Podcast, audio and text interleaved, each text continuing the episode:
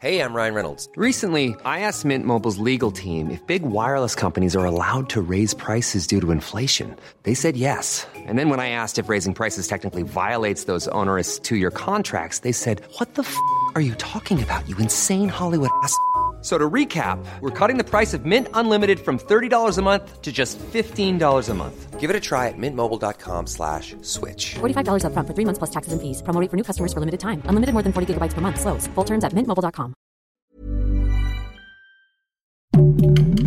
Heraldo Podcast, un lugar para tus oídos. ¿Qué recuerdas, Javier, de cuando viste el último episodio? Recuerdo que me junté con varios compas porque estábamos, o sea, toda esa temporada la vi así semana tras semana en casa de un amigo Yo que también. tenía HBO y nos juntábamos a verla y era como el evento de la semana y al día siguiente yo hacía mis resúmenes, que yo me sentaba en el baño de mi casa y desde el baño yo grababa mi reseña de lo que pasó en el capítulo anterior y mi opinión y demás. Era mi sección de reseñas desde el trono en mi cuenta de Instagram que yo hacía cuando antes de empezar a hacer contenido en TikTok. Una estupidez, pero la gente la pasaba cabrón ya y yo lo también. entendí todo. Y este- ya entendí todo. Y entonces yo, yo estaba muy feliz haciendo mis comentarios de Game of Thrones y estaba como muy pendiente de las críticas y de todo. Y ese final me acuerdo que sí, nos juntamos varios, pedimos comida, preparamos Como todo. un Super Bowl, ¿no? Sí, sí, sí, teníamos todo, todo el terreno puesto para ver esto y de repente, o sea, ocurre el capítulo y al final sí fue una sensación de un silencio incómodo, decepción y fue, echamos un pócar, órale, y ya, se Y ni acabó. siquiera y ni siquiera, ni siquiera tenemos ganas de hablar de nada.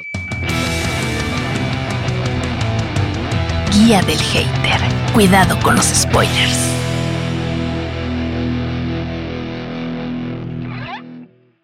Bienvenidos sean todos ustedes a un nuevo episodio de Guía del Hater. Hoy tenemos un invitadazo súper especial, pero bueno, primero saludo a Oscar. Oscar, ¿cómo estás? Mi querida Moon, eh, pues muy contento porque vamos a hatear bien sabroso, ¿no? Sí, sí, me tiene muy emocionada el día de hoy. La verdad, sí. Como les decía, tenemos un invitado de lujo que va a tirar hate con todo con nosotros por el temazo que traemos. Javier Ibarreche, ¿cómo estás? Todo bien, más que preparado para esta celebración al odio que vamos a hacer a continuación porque Oye, Javier, pero tú eres fan de la serie de Game of Thrones de toda la vida. fui muy muy fan. No de toda la vida, yo empecé a verla cuando iban por ahí de la cuarta temporada, o sea, empecé a verla como a la mitad cuando ya era fenómeno mundial y esas primeras cuatro temporadas las habré visto en un mes. O sea, No, de que me clavé sí porque tremenda serie.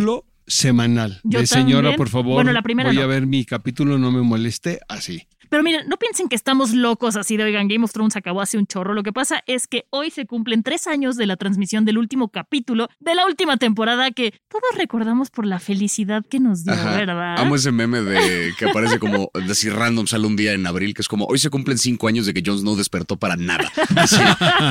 Amo Sí, ese meme. Y este, y hoy son tres años de, de ese nada. De ese, ese. Fíjense que eh, con el paso del tiempo, ahora sí que me he puesto reflexivo, ¿no? ¿Y qué fue lo que me enganchó en lo personal? En las historias de poder me encantan. De, ¿A poco? de entrada, sí. sí. ¿Qué diría Freud, verdad, mi querida? Sí, sí. Ah, House of Cards, etc, etc. Finalmente, pues la serie va de eso. Ahora, con el paso del tiempo y después de este desenlace que vamos a comentar a, a continuación, sí me di cuenta que los personajes realmente su viaje y su arco no estaban tan bien trazados. Y creo que eso también está desde las novelas de George R. R. Martin. Ahorita les cuento la anécdota de parte de la editorial, de hecho. Y eh, creo que el setting, o sea, la puesta en escena era muy, es muy atractiva. Sí, visualmente. Sin embargo, el viaje de los personajes no es tan bueno como nos hicieron creer. Es que justo no estaba tan, tan bien definido. Yo en algún momento hice el paralelo entre esta serie y Avatar, la leyenda de Ang. Porque sobre todo con dos personajes que son Azula en Avatar, la Ajá. hermana de Zuko, junto con Daenerys Targaryen. Claro. Que tienen como esta misma trayectoria, o sea, la reina del fuego y empieza a enloquecer y se vuelve borracha de poder, qué sé yo. El tray- la trayectoria de Azula y el cómo empieza ella a perder la cabeza, sí te la van dibujando episodio por episodio. Se ve el momento donde la traicionan sus amigas y es a partir de que como que se le quiebra algo y entonces empieza a desconfiar de todo el mundo y le entra esta paranoia. Con Daenerys Targaryen no, como que ella solo, toda la, toda la serie nos la pintan como la heroína, la mesías, ¿no? Que va a Y salvar. estamos todos con ella. Y estamos todos con ella porque si es como de la que tiene sentido que ocupe el trono, es ella. Me vendió bien el por qué debería ocuparlo y tiene dragones y eso está chido. Tiene y, o sea, dragones, sobre todo. hay toda clase de razones por las que estaría bueno que ella ocupara el trono. Y de repente en la última temporada, de un capítulo para otro, decidieron, no, está loca. Totalmente ¿Pero por qué? Pues, ¿Cómo? Es que el papá, sí, pero ¿dónde me dijeron? O sea, ¿cuál indicio me dieron en algún momento? Sí, Ocurre muy sí. de pronto. Entonces, justo coincido con eso. El arco no estaba dibujado para nada. Al final decidieron los guionistas. Siento que la muerte era el instrumento esencial de los guionistas. sí. O sea, cuando querían eh, cambiar la historia, Mátalo. morían.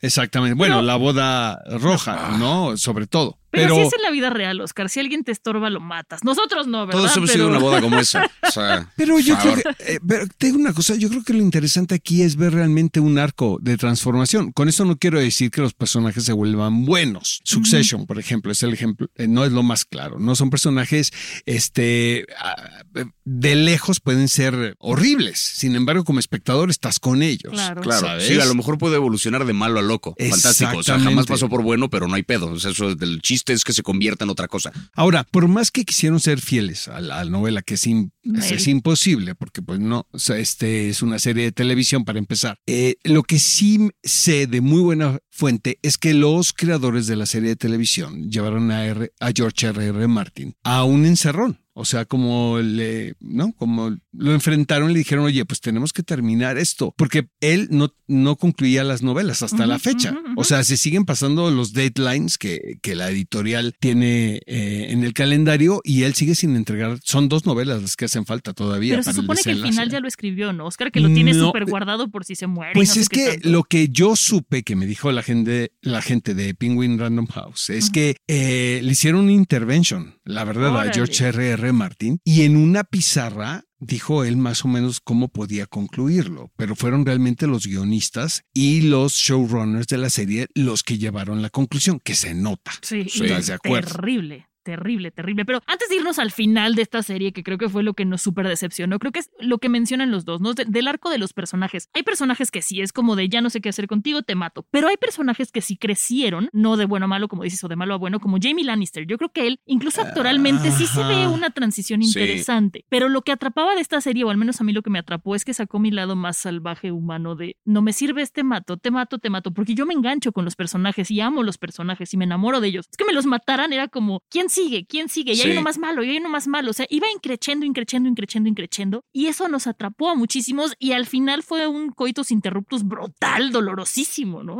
Con Jimmy Lannister fue una cosa chistosa porque él, él perfilaba como para un arco de redención Ajá. bien interesante, ¿no? Sí. Porque al principio, la primera temporada cae terrible, ¿no? O sea, es claramente el villano, se parece al príncipe encantador, o sea, como que hay todos los indicios de que es el malo claramente de esta historia. Y conforme avanza, eh, pierde la mano y le empiezan a pasar estas cosas, se, se distancia de Cersei, sí parece que va como por el camino del bien, al grado que al final está dispuesto a sacrificarse él por el bien de una tierra que no es la suya. ¿no? Entre comillas. Pero de pronto tiene como este cambio y de conciencia igual muy repentino y regresa a King's Landing con, con Cersei para tener como este final romántico. Qué raro, o sea, como que también choca del todo con lo que perfilaba para ser ese Pero personaje. qué desenlace tan Es más incómodo. anticlimático. Tan más anticlimático. Aparte, eh, esto lo, se lo vi hace poco una, eh, una fan de Game of Thrones que crea contenido en TikTok que respondía como una pregunta de cuál fue el momento donde ella se dio cuenta que la serie iba por mal camino. Y ella justamente habla de un momento de, de Jamie Lannister, que es, dice que en los libros, la parte en la que muere uno de los hijos de Cersei, que son los hijos de Jamie también, eh, es una parte en la que como que le llegan a Jimmy con la noticia de, hey, uno de tus hijos murió y no le podría importar menos, ¿no? O sea, como que le da muy igual que el hijo haya muerto. Y luego hay esta escena donde juntos, Cersei y Jamie, junto a la tumba de uno de los, de los hijos, creo que es de Joffrey, eh, tienen, este, tienen relaciones y es como un momento donde se arrojan, así se dejan llevar por la pasión ellos dos y como que tienen un encuentro sexual así fantástico al lado de la tumba, que Eso es se ve en la serie, ¿no? que es- Eso pero en la serie como que te dan a entender que él le está forzando. Ajá. Y justo lo que decía esta TikToker es, en el momento que me lo convirtieron en un violador, le quitaron toda la complejidad de ese personaje. Porque el chiste era que los dos eran parte de esa misma dinámica y en ese momento los dos se arrojaron a eso. Dice, ya desde ahí se veía que la serie estaba yéndose más por, el, por la cuestión efectista, digamos. Exacto. A un grado muy pequeño, porque lo cierto es que yo que no leí ese libro, pues no tenía idea. Yo vi la escena y dije, órale, están hermanos. Que, o sea, igual estaba yo con el- muy fascinado con lo que estaba ocurriendo, pero, pero sí me pareció un gran ejemplo de cómo esa transformación fue para mal. Y así le pasó a varios personajes. O sea, al final, claramente los guionistas buscaron de algún modo sorprender, a pesar de que eso atentara en contra del personaje. Pero Y entonces, que no tuvo sentido. Para mí la, la escena de la última temporada, eh, sin lugar a dudas, es cuando Jamie Lannister ve a Bram Stark. A mí se me puso la piel, se me erizó. Que es, eh, creo que es como el final del tercer o cuarto capítulo de la última Cuando llega al norte, sí. Exactamente. que es a lo que yo iba. Tienes una última temporada de seis capítulos en la que en los primeros dos capítulos no pasa nada. Nada. Nada, o sea, los veíamos y era como de neta me hicieron esperar para esto y pasaba una semana y decías, neta me hicieron esperar para esto y ya en el tercero empiezan a pasar cosas, ok, sí, lo que tú dices, ¿no? Y para el cuarto ya llega toda la batalla final de la cual los Pero que no era mucho mejor la batalla anterior, Sí, la, totalmente. la épica esta de Sí. la Pero temporada. Pero además en esta, no sé ustedes si tienen una televisión este, OLED, yo no tengo una televisión OLED, entonces no se veía nada, se veía todo completamente negro y nos perdimos de muchísimas cosas de esta batalla. No sé cómo la vivieron También, ustedes. sí, también no se veía. O sea, mm, procuramos nosotros verlo cuando ya fuera de noche. Sí, Ajá. pero O sea, aún como un poco más tarde para que hubiera blackout por completo. Y después leo que los productores de ese capítulo dijeron, es que queremos que se vea bien realista. Y pues ahí no hay luz. Pues imbécil, pero yo que voy a ver, o sea, es un programa de televisión, una Exacto. vela, un algo para que se pueda... Y con el vaso de Starbucks. Sí, ¿Te acuerdas? No, no, no. Pero es que que el realismo, ándale. No, pues gran realismo. Realismo, me estás hablando de dragones, carnal. y es que aparte, ahí yo tuve una cosa que, o sea, donde a mí se me terminó de morir la serie fue con el último, último capítulo, porque claro. antes de eso, todavía con la octava temporada, yo estaba como en un, como en un síndrome de Estocolmo, no sé, donde yo quería convencerme de que la serie seguía valiendo la pena. Sí. O sea, yo veía el capítulo de este episodio de, de, la, de la batalla que no se ve, Ajá. y todavía en su momento yo como de, pero estuvo padre la parte en la que eh, la niña está con el gigante, y como que yo Sí. defendía Sí. Ciertos momentos queriéndome convencer de que valía la pena lo que estaba viendo. Vamos a ser honestos, esa secuencia es buena, la de Aria, ¿no? La- o sea, eh, sí es No, buena, no, no, yo pero hablo de la mejores. niña más chiquita que Ah, al que es gigante. maravillosa. Sí, yo dije, "Ay, en ese sí, en ese mis compas y yo sí nos levantamos a aplaudir. Pero la así. muerte, por ejemplo, eh, eh, lo, lo que hace Aria al final, en el desenlace, sí, Sí, sí. estuvo padrísimo. Arya sí es un ¿no? personaje también interesante. O sea, y actualmente creo que ella sí da un poco más. En cambio, Daenerys, como bien decías, o sea, se la compras por como te la pintan, pero es una papa. Pero o sea, la se queda hicieron igual villana de un día para otro, De un como día para dice otro. Javier. No tienen ¿sabes? sentido las decisiones del último capítulo.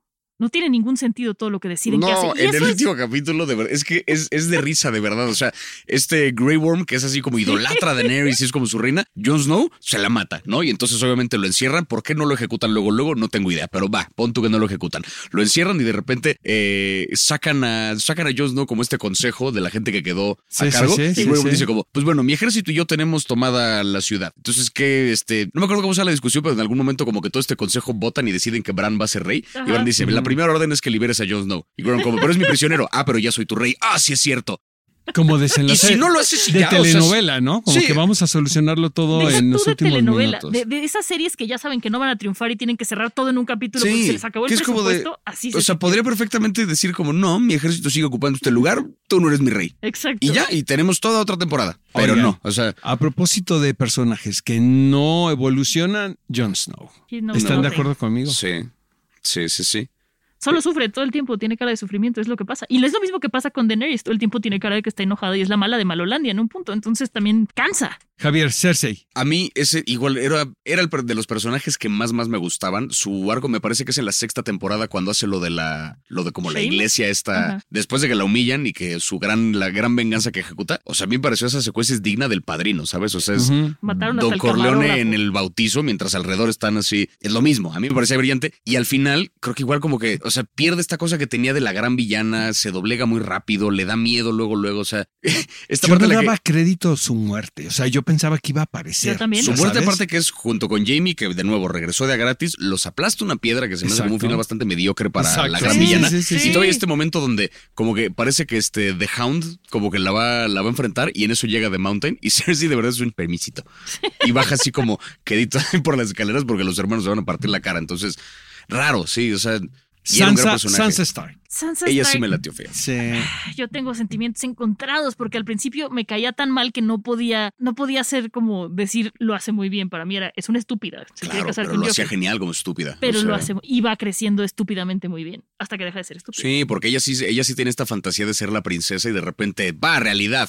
Y le tocan varias temporadas de realidad, realidad, realidad, que es horrible. Y entonces al final ya no es ninguna idiota. O sea, al final ya no confía, ya duda, ya manipula. Lo que pasa en la vida, ¿no? Lo que pasa en la vida. y Como en la vida misma. Exacto.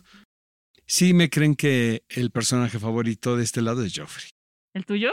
¿A No, poco? no sabes ¿Te cómo- identificas? Bueno, o sea, cada vez que aparecía yo aplaudía. Es que me parece que lo hizo fantástico. O sea, era un villano tremendo, pero con un carisma brutal.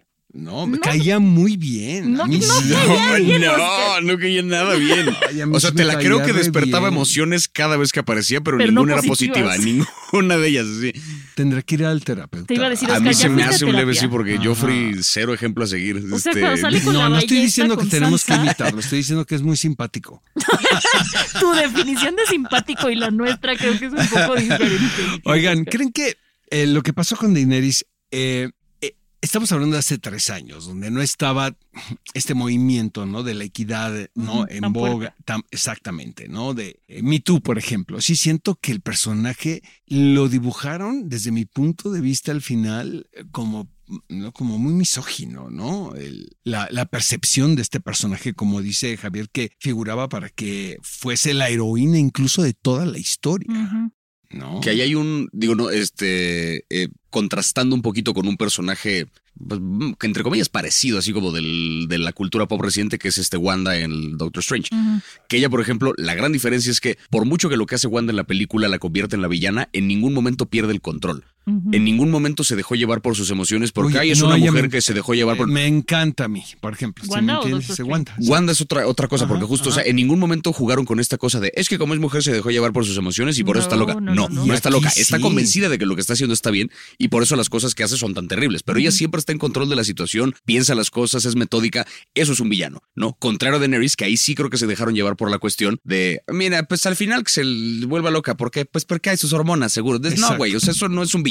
Sí, no. Y no Yo es sí- realista, además. Y el poder fue lo que, lo que la volvió loca, finalmente, Claro. que no pudo con eso. Yo sí ¿no? haría lo que hace Wanda y no haría lo que hace Daenerys, por ejemplo. Por ejemplo, o sea, O porque sea- Wanda tiene todavía razones para. Y hay un debate como interesante ahí, porque parte de un argumento que, pues, Doctor Strange un poco defendió la misma cosa desde Claro. su lado. Entonces Ajá. creo que es un personaje mejor construido en ese sentido, en solo dos horas, que Daenerys que le dieron, o sea, todo un arco donde empezaron al principio, era, la, la vendieron primero, se la vendieron de un güey, se ganó su lugar, o sea, nos dio como este gran giro donde sí se enamora del cabrón que la compró. Sí, sí, Eso sí. es increíble. O sea, eso como que hay un giro donde sí juega con la sorpresa y ella va construyendo su propia persona, su propio reino, se convierte en la gran liberadora de esclavos. O sea, tiene una trayectoria fantástica y al final y al final cayeron en esta cosa simplista de se dejó llevar por sus emociones por Por la hormona. Oigan, ¿y no o crean? sea- algo que no había pensado hasta ahorita que estamos platicando es, ¿no será que nos vendieron también las primeras dos temporadas tal vez? Porque yo creo que fueron las mejores, que entonces empezamos a comprar este síndrome de Estocolmo, como decías tú, ¿no? De, está buena, está buena, está buena, somos fans, somos fans, porque si piensan, ya las últimas temporadas, no sé, cuatro, cinco, seis, sí son buenas, pero no son el golpazo que fueron las primeras dos. A mí todavía 3 y 4 las tengo al mismo nivel, sobre todo Sí, la ¿el 4, Red o sea, y, es- y sé que esto hay gente que no coincide, que dicen que desde antes ya la serie se había descompuesto, pero para mí la temporada 4, la pelea de The Mountain contra Pedro Pascal, no me acuerdo su Ajá, este, ajá. Personaje, Sí, sí, a mí sí. esa fue, o sea, montaña rusa así de expectativas y emociones, que lo que tenía la serie que, que hizo muy brillante a nivel de lo que ocurre en televisión es que estamos acostumbrados a que ocurran ciertas cosas y esta serie invirtió todas esas expectativas, ¿no? O sea, es un, tienes aquí un protagonista y se llama Ned Stark y de repente primera temporada decapitado. Y ahí fue, o sea, ese fue como el primer gran Sí, shock de cómo sí. que esto se puede hacer en la tele. Me vas a contar una historia en la que ni siquiera sé quién va a ser el protagonista en la que sigue. Exacto. Se lo atrevieron a- el- Claro. en la primera temporada. Se atrevieron a eso, pero el problema es que a la hora de llegar al final ya no se trata de sorprender, se trata de cumplir promesas. Exacto. Yo te prometí una pelea entre Jon Snow y el Rey de la Noche, para bien o para mal, ¿no? O sea, a lo mejor el gran giro es que el rey gana. Órale, pero tiene que darse esa pelea. Lo que pasa es que creo yo que los guionistas se fueron por una cosa de cómo le hacemos para sorprender a la gente cuando ya están esperando la sorpresa. Ah, pues que no peleen.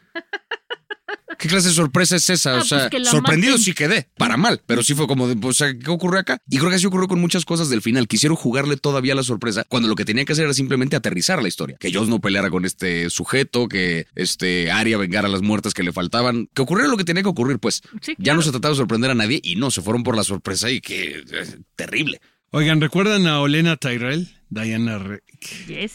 Personajazazazazo, ¿no? Actrizaza. Sí. Fíjate que eh, fue lo, de lo último que hizo Diana Rick, si no es que lo último, ¿no? Eh, en una clase de actuación.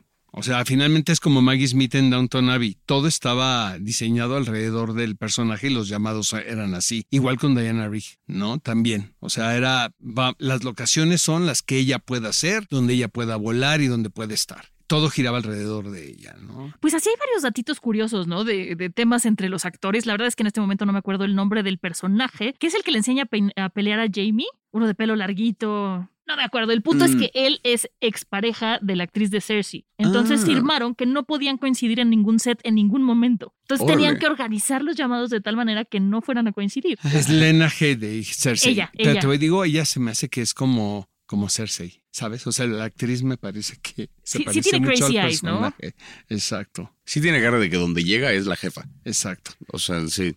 Peter Dinklage. Peter Dinklage, otro caso de éxito de esa. Ese creo que fue el que más levantó su carrera Sí. posterior a Game of Thrones porque ha seguido firme y firme papeles y contratos Pero y qué demás. tal con- ahora que se peleó con los que iban a ser los enanos de Blancanieves, ¿no? Que dijo que era discriminar y entonces todos dicen, güey, tú eres enano y tienes chamba, nosotros Y eres no. el único, güey. O sea, eres el único Es que un tiene. actor sasasasazo. Ah, Bueno, regresándonos a Game of Thrones, lo hace Exacto. muy bien. Y aparte, el personaje que tiene desde el libro, que yo siento que no está tan apegado al libro físicamente, pero en cuanto al discurso que lleva, me parece muy interesante. A mí sí me parece una decisión acertada del casting porque tengo entendido que en el libro sí lo dibujan como un ser deforme, Sí, este jorobado, no sé qué. A mí me parece acertado que agarran a Peter Dinklage que si bien tiene enanismo es un tipo bastante atractivo. Es galán. O sea, Exacto. él es muy galán y tiene una voz muy seductora y es un tipo muy elocuente. Es atractivo. Tien- Tiene cualidades muy, muy atractivas. Entonces me gusta porque creo que a nivel de lo que él logró en la representación de ese grupo particular de personas que Hollywood ha ninguneado durante mucho tiempo, creo que hizo algo bien interesante. Sí me parece curioso que ahorita él tiene un monopolio sobre Sí. esos papeles Sí. en,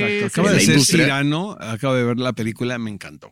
Cyrano. Y hace un trabajo espectacular. Obviamente el tráiler me espantó muchísimo de esa película. Está Dije, bien esto padre. se ve es, es terrible. sí. musical, que a mí me cuesta mucho trabajo el Ajá. género. Pero es que la historia es fascinante, o sea, a mí me encanta la anécdota, exacto. Y él lo hace increíble. Fíjense que yo tuve la oportunidad de estar yendo a Comic Con todos los años, ¿no? Mientras estuvo Game of Thrones. Y eran súper listos los productores, porque el panel de Game of Thrones era como el gran evento, ¿no? De Comic Con. Entonces, presentaban a los nuevos personajes. Recuerdo perfecto cuando fue Pedro Pascal, donde nadie de nosotros sabíamos qué papel iba a hacer, ¿sabes? O sea, Sí. se estaban adelantando a la temporada que iban a estrenar. Y llevaban dos o tres personajes de los, ya sabes, que Jamie Lannister, ¿no? Este, Sophie Turner. Eh, nunca fue Peter Dinklage, por- porque él dijo que él no necesitaba de ese tipo de promoción, ni tampoco Lena Headley. O sea, fueron los únicos que no pisaron el Ah, Hall de Comic Con. son Eran, la- eran las superestrellas del reparto. Claro. Todos los demás, Macy Williams, por ejemplo, la pobre la traían de arriba para abajo. Ahora, no, nadie sabíamos quién era. ¿no? Sí. Este, la actriz. Eh, y era la consentida de, imagínate, la consentida de Comic Con, era la reina. Ella, Oh. Kevin Smith y Guillermo del Toro.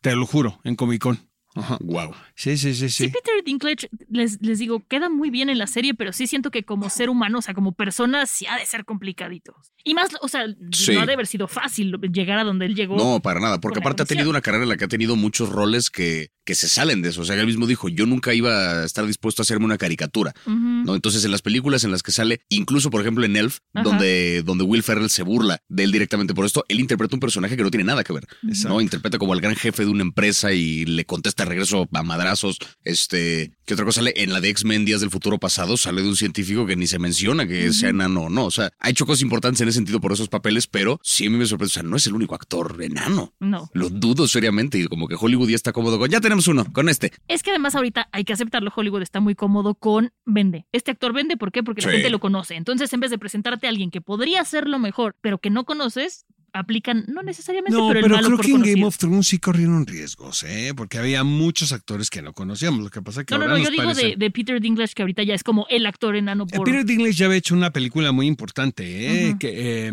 con, con Bobby Cannavale, eh, Station, algo así. Bueno, ahorita me voy a acordar el nombre, pero no era tan desconocido. Hizo Ricardo III también en Nueva York y la gente lo fue a ver.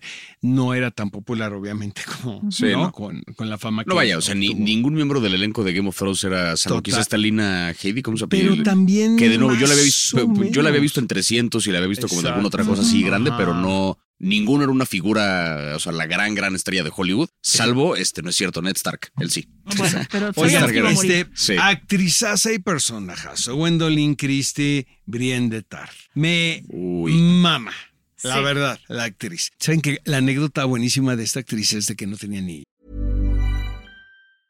Ready to pop the question? The jewelers at BlueNile.com have got sparkle down to a science with beautiful lab grown diamonds worthy of your most brilliant moments. Their lab grown diamonds are independently graded and guaranteed identical to natural diamonds, and they're ready to ship to your door. Go to BlueNile.com and use promo code LISTEN to get $50 off your purchase of $500 or more. That's code LISTEN at BlueNile.com for $50 off. BlueNile.com code LISTEN. Burrow's furniture is built for the way you live. From ensuring easy assembly and disassembly to honoring highly requested new colors for their award-winning seating, they always have their customers in mind. Their modular seating is made out of durable materials to last and grow with you.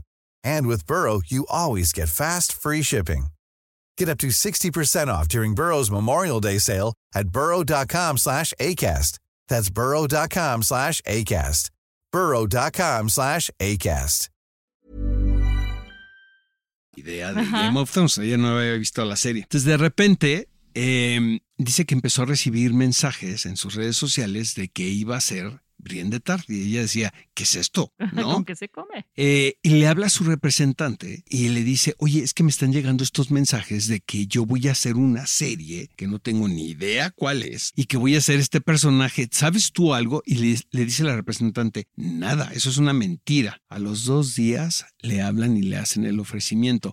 Esto habla de los insiders, o sea, de cómo la gente, cómo se filtra la información y que muchas veces sí es verdad, porque de repente dices, bueno, está en, está en Twitter, no, no, no es cierto. Un Revit. Pues no, aquí es todo lo contrario. Dice Wow. ella, no tenía ni puta idea de qué me estaban hablando. Le hablé a mi agencia, no te- la agencia no tenía idea. Le dice, no, eso es una mentira. ¿Pero qué es eso? Y dice eh, Gwendolyn Christie que pues se tuvo que poner el tiro a ver todos los, todos los episodios de la serie, pero que dice, el- el- la responsabilidad del personaje, porque todo el fanbase de las novelas se le dejó ir encima. O sea, vale más que te salga bien. Sí, claro. Porque es un personaje muy importante en la historia. Esa parte sí no la trago. O sea, yo puedo estar muy enojado con el final de Game of Thrones porque me parece, a nivel de construcción de una narrativa televisiva, es decepcionante por donde se le vea. Sí.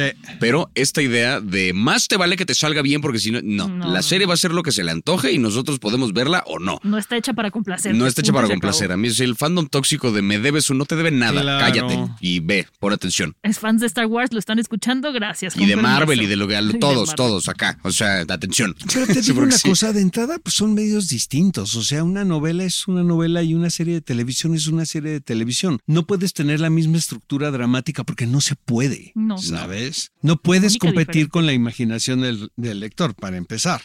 Y vaya que eh, hay que también ser honestos, el diseño de producción de las series de primera. Eso es una locura y es de los valores que más se le resca. O sea, los dragones. No jodas, los dragones. O sea, esta. La primera vez que vemos ya un dragón así en combate, que es creo que en la séptima temporada, cuando ya la serie ya estaba flaqueando en varias cosas, ese capítulo es una obra de arte. O sea, que de repente que hasta dicen, el, el dragón estaba inspirado en un helicóptero de Apocalypse Now, o sea, que era como encima de esta gente soltando fuego. Era, era una máquina de guerra y es un capítulo espectacular. donde Dices, ¿cuándo nos imaginamos que en una serie de televisión íbamos a ver esta secuencia? Sí. Eso sí es Con muy loable. producción. Con ese nivel de producción. Además, bueno, los que todos los que somos fanáticos de las criaturas mitológicas este, inexistentes, ver un dragón con el detalle que lo hicieron, Total. eso, eso fue fantástico. Y ahorita que decías, Oscar, eso de los insiders, también otro dato curioso que tenemos aquí en la serie es que, como en muchas otras series, a los actores les daban finales falsos en cada capítulo y grababan finales falsos y luego le decían, ahora vamos a grabar otro final, ahora vamos. Y los mismos actores tampoco sabían cómo iba a acabar ese capítulo o quién se moría o quién seguía por todo este tema de los insiders, ¿no? Que insisto, eso también es súper tóxico, ¿no? O sea, está bien querer saber, pero ya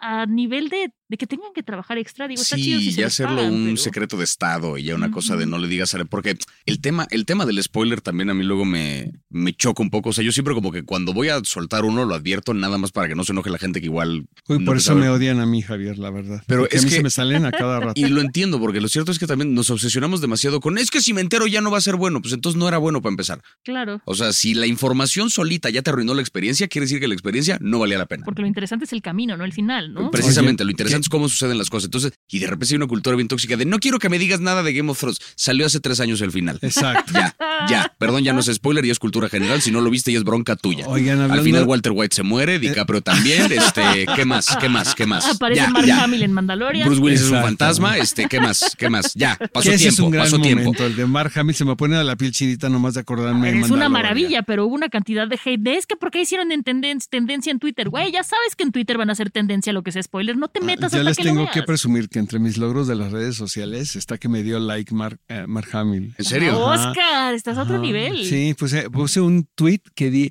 Ah, era él que decía: Have you seen anything good lately on, on platforms? Decía, Ajá. burlándose, ¿no? Con toda la ironía. Ajá. Y yo le puse chapó, Ajá. ¿no? Y clean le hace. Le tomé este Ah. screenshot y todo. Oigan, Oigan. este, ah, hablando de tóxico, fíjense que ahora entrevistando a Robert Pattinson dice que cuando Christopher Nolan le ofreció em, Batman.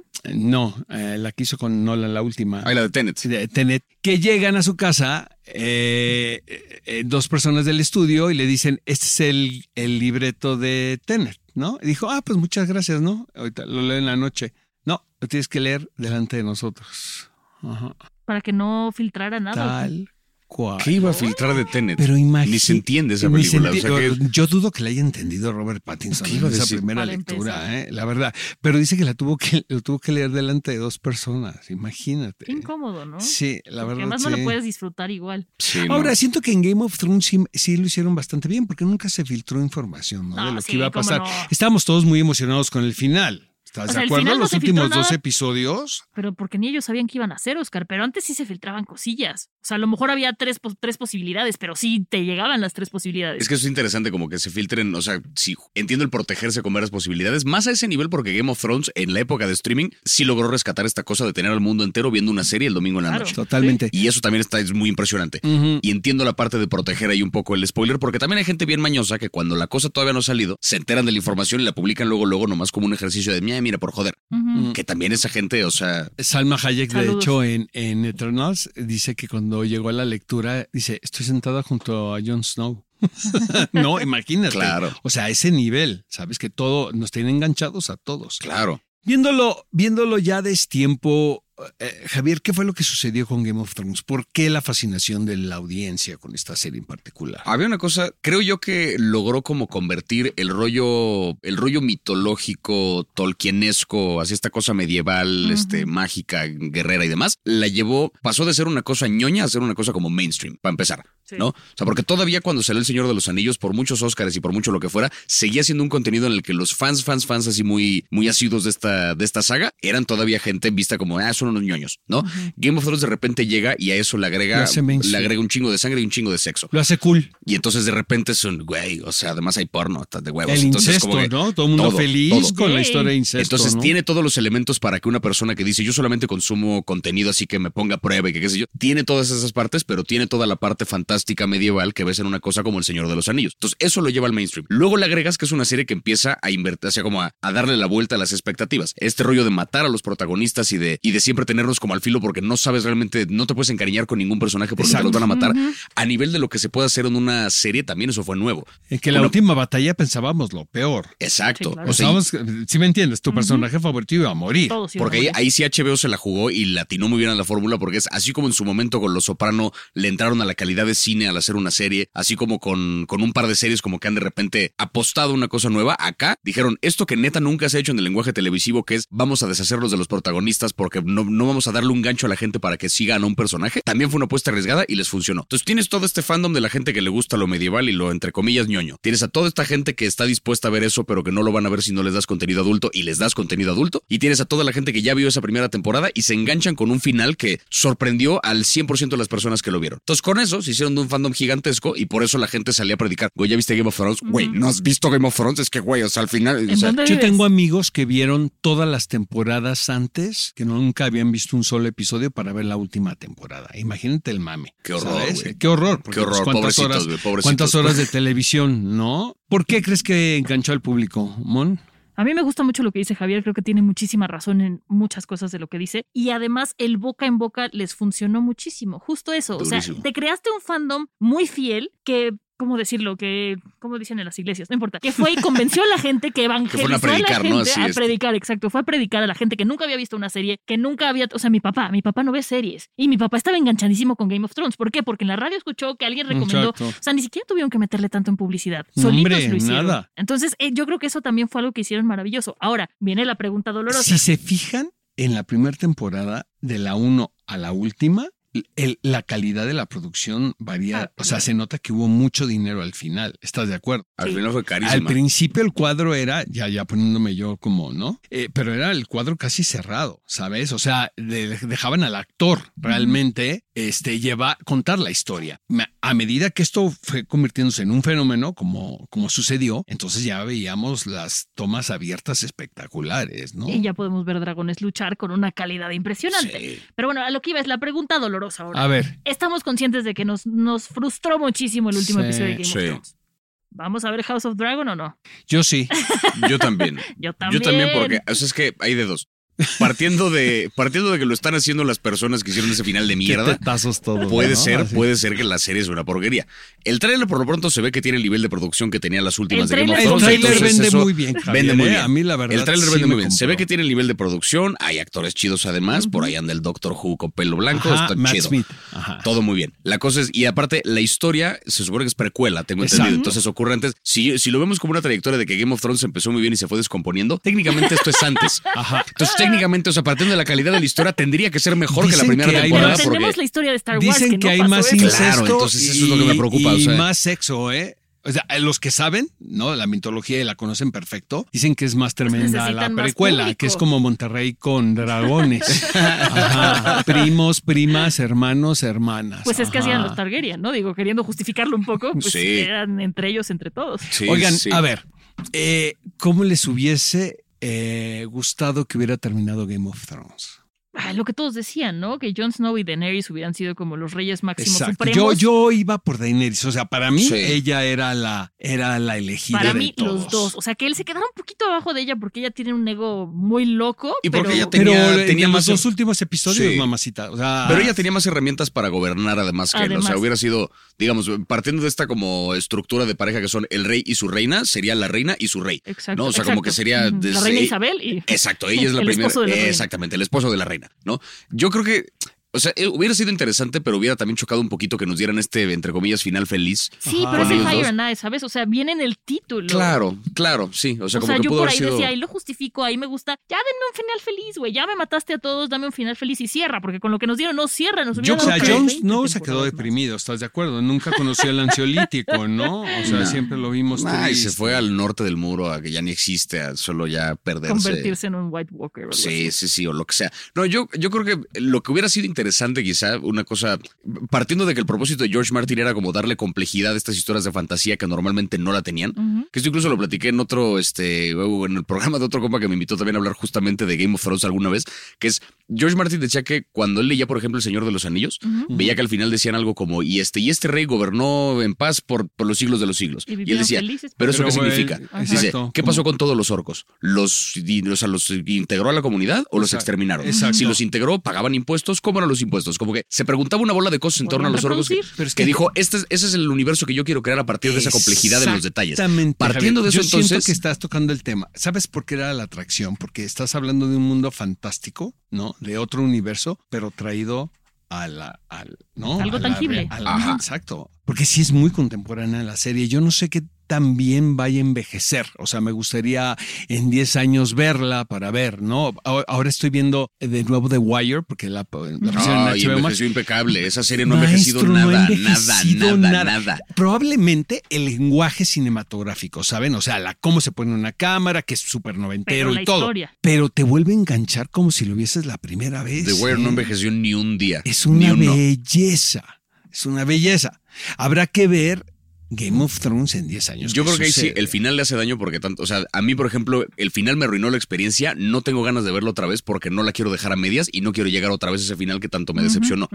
Pero más allá de eso, o sea, lo que creo que eh, a mí lo que me hubiera parecido interesante que hicieran en el final es en pon tú que Daenerys se vuelve loca, pon tú que pasan todas estas cosas. Hay un momento donde juntan como a todas las cabecillas de las diferentes Exacto. facciones del reino y como que todos se ponen muy de acuerdo muy rápido a pesar Es- de que es varios esta junta, ¿no? Que están todos en las sillas. ni se conocen o no se han visto en años, no saben realmente qué onda con el otro. Varios hemos visto que crecieron ya aprendiendo a dudar del otro. Yo no entendí por qué de repente hicieron las paces tan rápido. A mí me hubiera parecido interesante que dieran a entender que ahora van a ser ellos los que empiezan a pelearse por el trono y porque Exacto. creo que Bran debería ser rey. Yo opino que no porque Un esto y lo poco otro. más de discrepancia en esa y secuencia. se ¿estás de desata una suerte de nueva guerra fría o qué sé yo. Y por lo peleando por el trono y ahí lo terminas. ¿Por qué? Porque si bien es cierto que el libro se llama Fire and Ice y hubiera tenido sentido la conjunción de Jon Snow Soy con niña, Daenerys, dame mi fin romántico. la serie se llamaba Game of Thrones y el juego no tendría que terminarse. sí. O sea, el- no es el libro, es el juego de los tronos que no, o sea, es un pinche juego de la silla. No para jamás, siempre alguien se quiere sentar. Oigan. Entonces yo le hubiera apostado a que la rueda sigue. O sea, el sistema va a perpetuar Ujú, que sí, todo el sí, tiempo sí, alguien sí. peleándose por el trono. A mí eso sí, me hubiera parecido. Que eso sí es real. Y a eso me ¿Leerían hubiera las dos próximas novelas de George R. R. Martin. Sí, claro. Yo también, fíjate. Ajá. A mí- yo, no, yo me esperaría que las hagan en serie. Este, No, no, ¿Para qué? Si te lo van a hacer mierda. pa' que- o El sea, uncut version, Sí, ¿no? para que después Ajá. agarren, o sea, alguien llegue y haga esas versiones y diga como, bueno, imaginen que no ocurrieron las 7 y la 8. Vamos a, y hacen ahí una... Bueno, la leyenda urbana, Cálmate. de acuerdo a, a los showrunners, es que, hijo, que al autor ya se le, ya no, no había manera de cómo cerrar eso, ¿saben?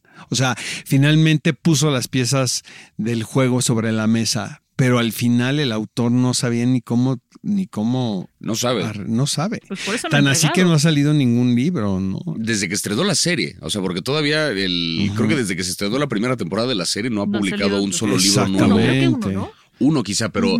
Vienen dos, según yo, vienen dos. Exacto. pero no ha publicado. Por ahí alguien me comentaba algo de una cosa que le llamaban el nudo de Marine o algo así, que era amplió tanto la historia que de repente tiene a Daenerys ahí en Marine, en el otro lado del planeta, y que no sabe cómo resolver esa historia y regresar a la Exactamente trama eso fue central. lo que yo me enteré, que él ni él mismo sabía cómo concluirlo. no tiene idea. Y los showrunners le dijeron, tenemos que acabar esto, ¿saben? A ver cómo le haces. A mí, por ejemplo, la partida de Daenerys de, del este para regresar a- al, al oeste, a mí me hace sentido. Sí, no, eso no, se me hizo. A mí, no- a mí eso no me hizo ruido a nivel de, de serie, eso creo que funcionaba. El pedo vino después.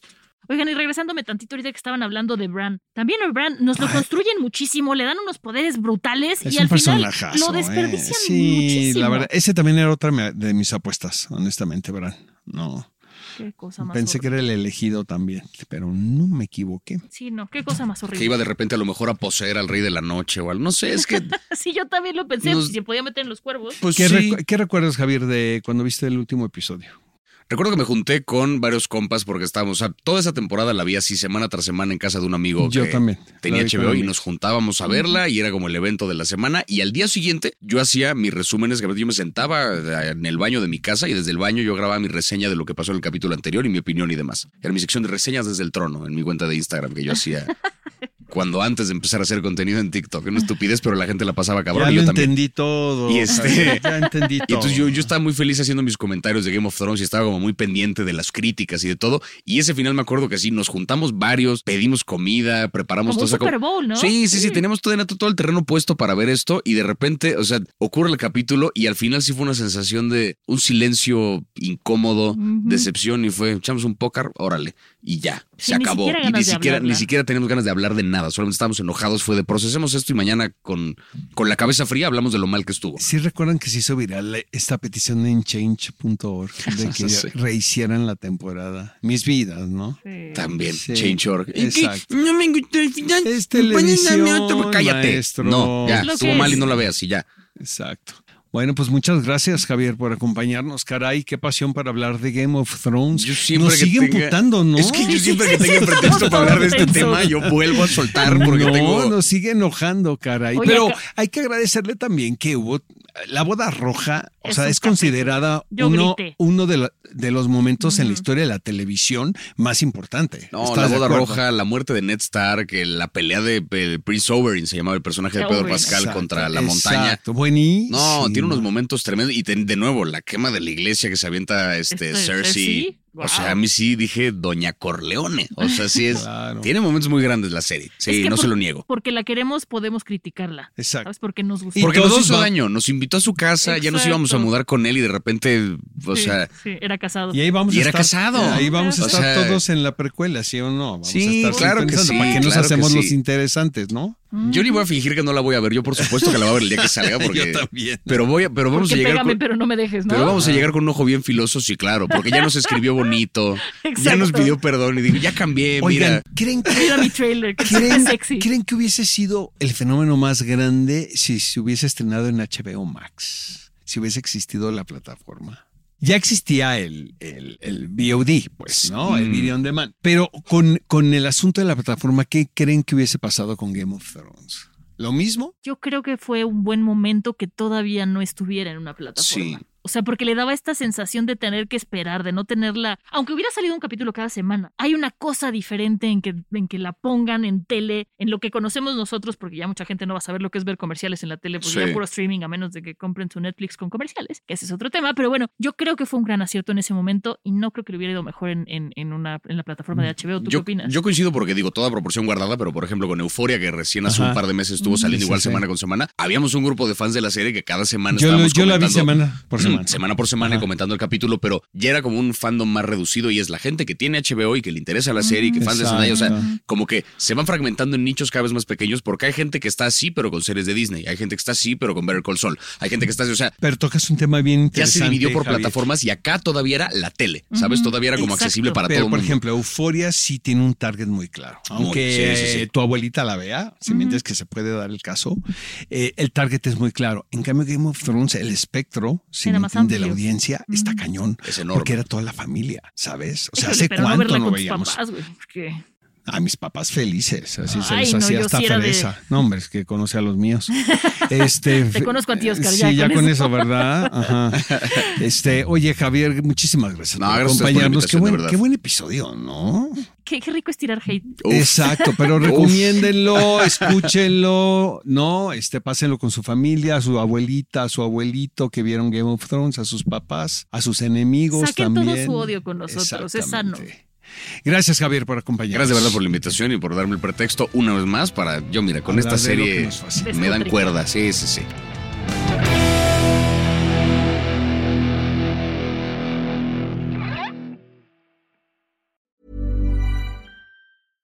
How would you like to look five years younger? In a clinical study, people that had volume added with Juvederm Voluma XC in the cheeks perceived themselves as looking five years younger at six months after treatment. Look younger, feel like you. Add volume for lift and contour in the cheeks with Juvederm Voluma XC. Reverse signs of aging by adding volume to smooth laugh lines with Juvederm Volure XC. For important safety information and to find a licensed specialist, visit juvederm.com. That's J U V E D E R M.com. Not for people with severe allergic reactions, allergies to lidocaine, or the proteins used in Juvederm. Common side effects include injection site redness, swelling, pain, tenderness, firmness, lumps, bumps, bruising, discoloration, or itching. There's a risk of unintentional injection into a blood vessel, which can cause vision abnormalities, blindness, stroke, temporary scabs, or scarring. Talk to a licensed specialist to find out if it's right for you.